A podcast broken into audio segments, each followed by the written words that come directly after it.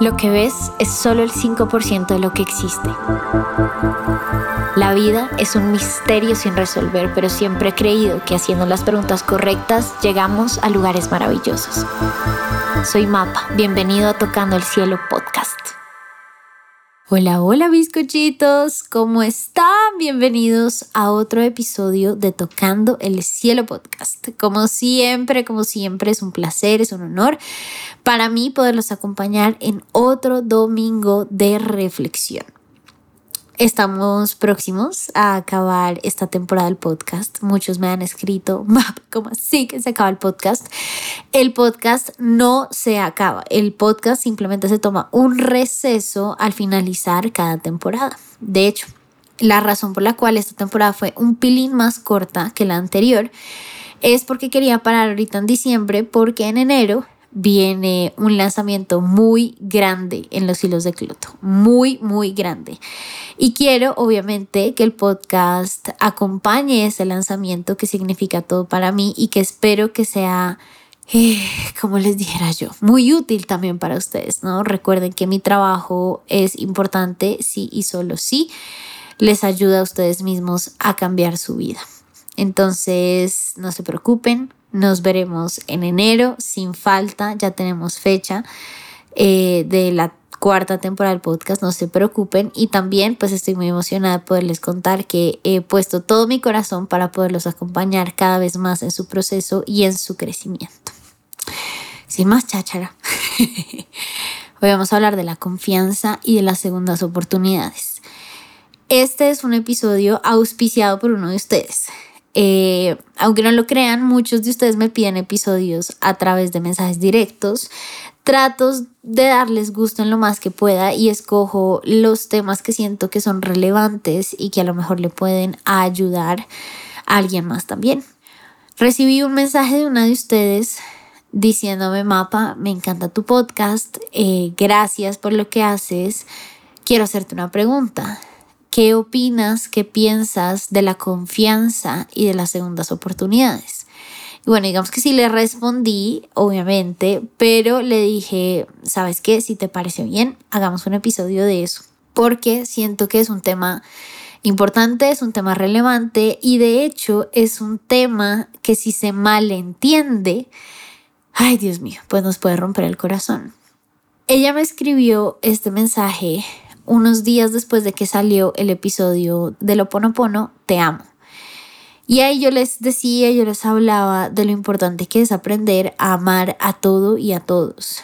Y lo importante que es entender que esas personas que nos hacen daño son las que necesitan más eh, amor. Entonces, esta, esta persona que me escribe por DM, esta bizcochita, me dice, Mapa, yo te escucho, te entiendo, pero entonces, ¿qué hago? Entonces, si una persona me hizo daño, entonces le sigo dando oportunidades, le sigo dando oportunidades, le sigo dando oportunidades. Y yo le dije, no se trata de eso. Que tú ames a alguien no significa que esa persona tenga que estar en tu vida. Y si entendiéramos eso, la vida sería más fácil. Porque socialmente creemos que si tú quieres a alguien, amas a alguien, eh, estás enamorado de alguien, entonces la meta final y la meta principal debe ser tratar de estar con esa persona y nada más alejado de la realidad. Ser adultos y amar en esa adultez y en esa madurez implica reconocer que tú puedes querer mucho a, a, una persona, que tú puedes amar mucho a una persona, pero eso no significa que tengas que estar con ella. De hecho, el amor adulto se trata sobre decidir. Y no sé si han escuchado por ahí que dicen, el amor es una decisión. Eh, bueno, pues digamos que es muy difícil y seguramente algunos gurús del mundo espiritual pueden decidir de quién enamorarse o no. Igual creo que el enamoramiento per se sí es un proceso un poco más del ego que del alma, pero es un proceso lindo y es un proceso que todos tenemos que vivir. Sin embargo, yo no creo que uno pueda decidir de quién se enamora. Por lo menos hablo por mí. No, no es que yo me haya, haya podido decidir de quién me enamoro. Pero sí siento que podemos decidir con quién queremos estar. Y eso nos da un paso más arriba, nos permite escalar esta escalera de la espiritualidad. No dejarte llevar por tus instintos. De eso se trata la conciencia. Obviamente hay cosas que son naturales, que son biológicas.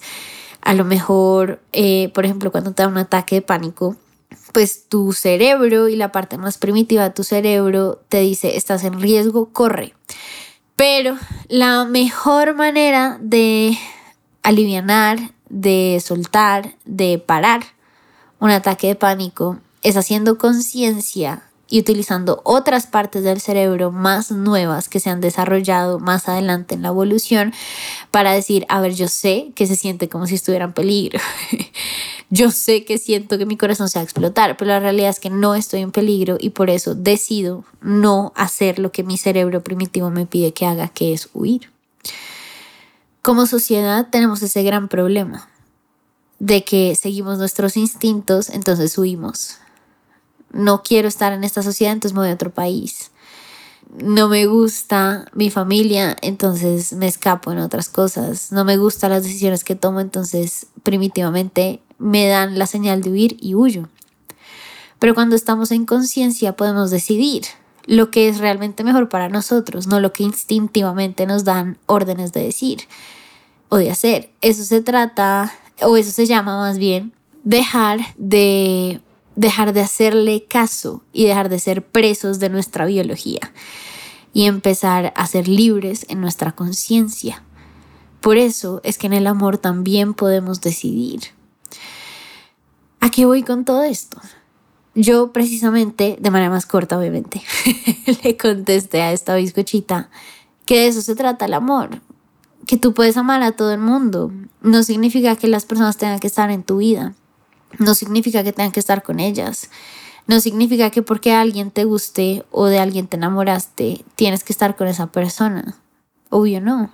Obvio no, porque puedes hacer la conciencia de decir, ¿será que este sí es para mí? ¿Será que esto es lo mejor para mí? ¿Será que esta persona me va a ayudar a crecer? ¿Será que yo lo voy a poder ayudar a crecer? Y entonces, un tiempo después, ella me vuelve a escribir y me dijo, Maps, le di una segunda oportunidad a esta persona y me falló otra vez. Entonces le respondí, claro, pues es que no se trata de darle una segunda oportunidad a alguien más. Se trata de darte una segunda oportunidad a ti mismo.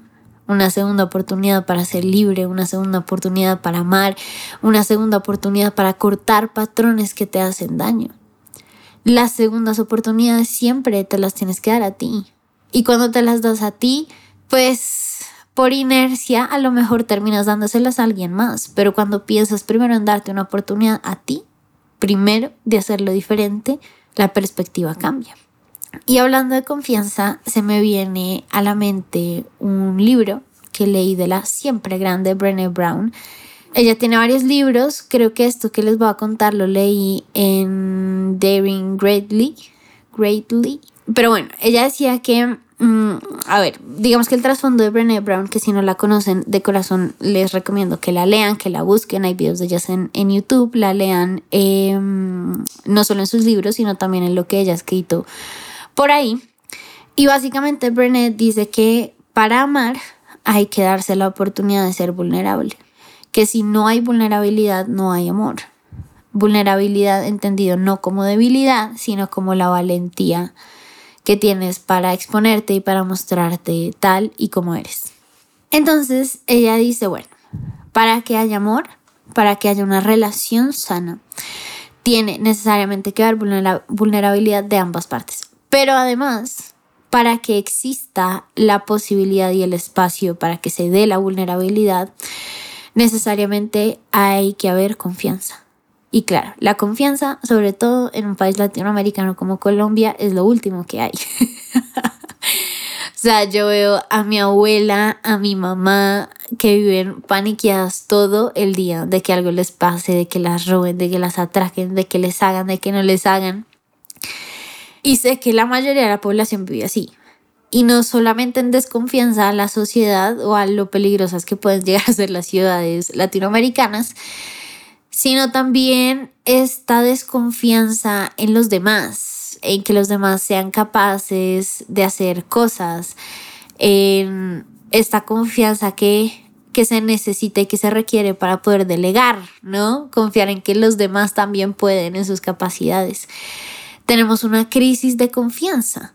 Y entonces cuando yo leo a Brené y ella me abre los ojos y me hace dar cuenta de que para que haya amor se necesita vulnerabilidad y para que haya vulnerabilidad se necesita confianza. Yo digo, claro que hay una crisis de amor a nivel social, porque hay una crisis primeramente de confianza.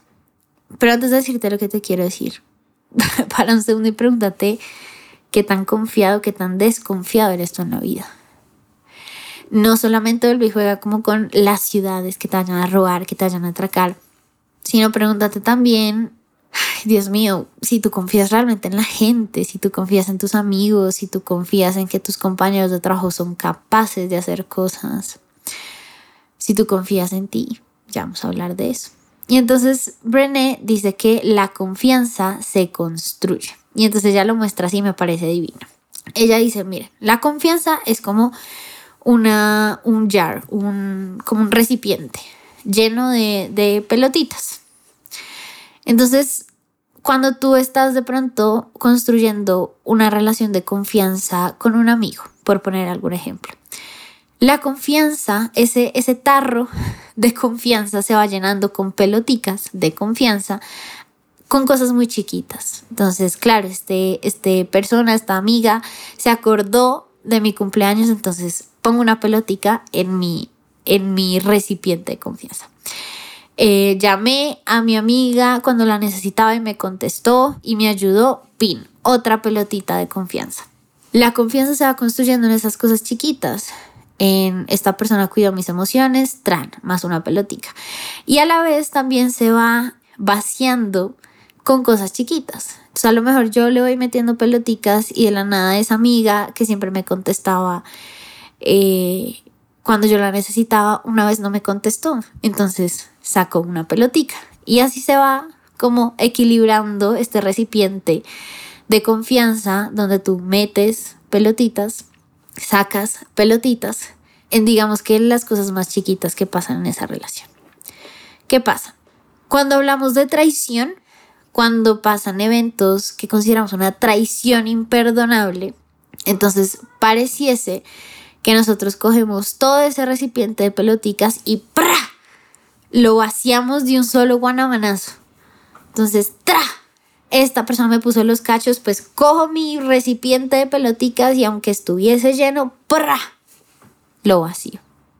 Pero la confianza no funciona así. Realmente nosotros podemos creer que esas cosas son traiciones y que esas cosas hacen que nosotros queramos vaciar todo ese recipiente de confianza. Pero lo que dice Brené es que la traición no son esos eventos, pues, dramáticos, donde este me puso los cachos, este se metió con mi novio, eh, este me robó plata. No, eso no es lo que hace que tú mandes a la ñoña tu recipiente de confianza. Ella dice que la verdadera traición dentro de cualquier relación es la indiferencia y el desinterés. Entonces ella dice, claro, tú puedes creer que tú tenías todo tu recipiente de confianza lleno de peloticas con tu novio. Tú puedes creer que confiabas mucho en él. Y de la nada esa persona te puso los cachos y tú cogiste ese recipiente y ¡pra! Lo volteaste y sacaste todas las peloticas y ya no confías en él. Pero lo que tú no te habías dado cuenta es que desde hace mucho tiempo esa persona había estado traicionándote de la peor forma, que es con indiferencia y desinterés. Pero claro, como tú no ves el desinterés como una traición, sino que la traición es que te ponga los cachos, pues no te das cuenta de que esa persona ya había traicionado tu confianza muchas veces simplemente con el desinterés. El desinterés de no volverte a contestar un mensaje, el desinterés de no preocuparse por tu vida, el desinterés de simplemente no interesarse por ti. Antes de seguir con este episodio, quiero invitarte a que me visites en mi página web www.loshielosdecloto.com. Ahí vas a poder encontrar todas las sesiones que tengo disponibles para ti, sesiones de carta astral, sesiones de revolución solar, lecturas de runas y tarot y también tengo una nueva sesión que es una lectura a vidas pasadas. Entonces fíjense que la confianza y la verdadera traición no es que te roben, no es que te hagan cosas, no es que te pongan los cachos, la verdadera traición es el desinterés. Y el desinterés y la indiferencia son una forma de violencia terrible cuando no asumimos eso como una verdadera traición. Así que no, no es que pierdas la confianza de un solo guanabanazo con alguien, es que esa persona ya había mostrado muchos síntomas. Esa persona ya había estado sacando peloticas de tu recipiente de confianza. Entonces, esto es una invitación para que reevalúes lo que es traición para ti. Si tú realmente vas a esperar a que una persona te haga algo terrible para reconocer que te está traicionando. La traición es simplemente no querer estar en tu vida y demostrártelo un millón de veces. Y la realidad es que si tú sientes que todo el mundo te traiciona, es porque tú te traicionas todo el tiempo. Y yo les voy a decir una cosa, las personas que no confían en nadie y que andan como con esta desconfianza constante en la vida, pues por lo general son personas en las que tampoco se puede confiar. Y la primera tarea para empezar a generar verdaderos lazos de confianza es convertirte en una persona en la que se pueda confiar. ¿Y quién es una persona en la que se pueda confiar? Pues una persona que tiene reacciones coherentes frente a la vida, es decir, una persona de la que uno puede esperar algo.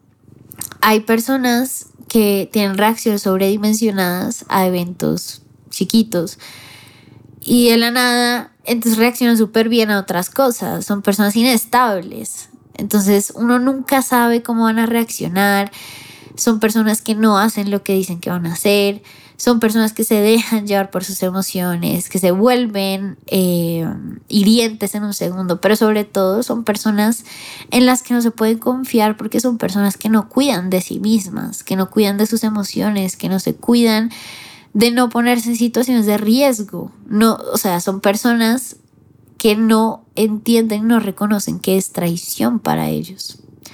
Que aunque una persona te llene de indiferencia y desinterés, sigas ahí como un perrito faldero. Eso todo es una persona en la que no se puede confiar. ¿Por qué? Porque no se puede confiar en tu criterio. Porque si tú tuvieras un criterio acertado, reconocerías que no tiene sentido perseguir a nadie que te traicione con desinterés, pero además entenderías y serías una persona que no aceptaría ese tipo de cosas. Vuélvete una persona en la que se pueda confiar, una persona con criterio. Y vuelvo al Claro, si tú te dejas llevar del hecho de que estás enamorada y de que te gusta, pues pierdes el criterio y pierdes el horizonte de decidir como un adulto y no llevarte por tus emociones como un adolescente. Mira, hay millones de personas que te pueden gustar en el mundo. Hay millones de personas de las que te puedes enamorar. Incluso puedes estar casado, puedes estar en una, relación comprometida y es súper válido que te empiece a gustar alguien más. Eso sería el cerebro primitivo, como cuando la gente dice es que la monogamia no es natural, de acuerdo. La monogamia no es natural. Los edificios tampoco son naturales. Los sistemas sociales tampoco son naturales. La manera de cultivar, la economía no es natural. Obvio. Nada de esas cosas son naturales, pero son creadas por la conciencia para poder evolucionar. Y no es que yo esté criticando otras maneras de relacionarse, para nada. De hecho, todavía no estoy segura si defiendo tan, tan vivamente la monogamia. Pero lo que sí les puedo decir es que son decisiones que uno puede tomar para ser libre y para alcanzar una mayor jerarquía espiritual. Entonces deja de llevarte por tus emociones, deja de llevarte por lo que es natural o lo que no es natural, ¿sabes? La realidad es que hay millones de cosas en este mundo que no son naturales, ¿me entiendes? Pero millones de cosas. Y son cosas maravillosas que nos han ayudado a crecer. Y para ponerme incluso con temas más delicados, cuando el argumento de las personas homofóbicas es que la homosexualidad no es natural, pues es que vuelve y juega. Hay 30 mil cosas que no son naturales y no por eso son malas, sino por eso son buenas. Hay mil cosas que no son del reino animal natural, pero que los hombres y mujeres, los seres humanos, pues, hemos hecho para evolucionar como sociedad y como humanidad. Lo importante es aprender a discernir qué nos sirve para seguir adelante. Entonces, decide. Y lo último que quiero decirte para que puedas construir confianza y relaciones verdaderas de confianza en tu vida es cumple con tu parte. Y tiene poco que ver con este mensaje de volverte una persona en la que se pueda confiar. Miren, esto me lo enseñó mi papá. Él me decía desde que era muy chiquita que en los negocios uno tiene que cumplir, así el otro no cumpla. Pero las personas a veces se toman la justicia por, por mano propia. Entonces, si este no me pagó, yo no le pago. si este no hizo lo que iba a hacer, entonces yo no lo hago. ¿Me entiendes? Entonces, si yo estoy en una relación y este me puso los cachos, pues yo también se los pongo. A ver, cumple tu parte. Cumple tu parte porque mi papá siempre me decía, así no me paguen, así en el negocio la otra persona no haga su parte. Es muy importante uno cumplir su parte. No por el otro, sino por uno. Porque eso empieza a moldear el tipo de persona que uno es. Cumple con tu parte, cumple con amar, cumple con confiar. Si las personas te decepcionan, tu reacción frente a eso habla mucho de ti. Y quiero contarles algo que vi hace poquito en Instagram. Estaba viendo el Instagram de Luisa Fernanda W, que ella, pues bueno, no, tiene que gustarles. A mí, a ver, no es que me guste su contenido tampoco, pero me parece que esa mujer tiene como una manera de ver la vida muy interesante, que de hecho me gusta. Saben, como que yo la veo y la escucho hablar y, y me hace reír. Y yo digo, me gusta su forma de ver la vida en muchos sentidos. Eh, no en todo, no estoy de acuerdo en todo con nadie, pero me gusta mucho. Y ella estaba contando que una vez un amigo le, le ofreció un negocio. Le dijo, mira, Lu, trasplantes este negocio. Y, el, y la inversión para el negocio eran 100 millones de pesos. Y ella dice, pues yo confié, era un gran amigo, el negocio sonaba bien. Y yo le transferí los 100 millones de pesos. Y el man, listo, tramplan. Como a los dos meses, ella le dice, oye, pues, ¿qué ha pasado? ¿Cómo está la rentabilidad? ¿Cómo va el negocio? Tramplan. Y el man se desapareció. Pero lo interesante de esta historia es cómo lo cuenta ella. Ella lo cuenta muerta de risa. Y ella dice, ella dice, y nada, pues desapareció. Y así fue como perdí 100 millones de pesos, pero muerta de la risa.